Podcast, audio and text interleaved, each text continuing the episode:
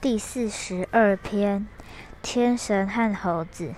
小波克 Kim，天神对森林里的动物发布讯息：我将举办选举大会，要找出能够生下最美丽孩子的动物，给予他贵重的奖赏。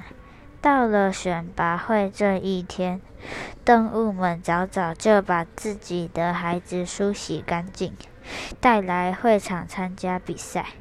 母猴也抱着小猴前来报名参加。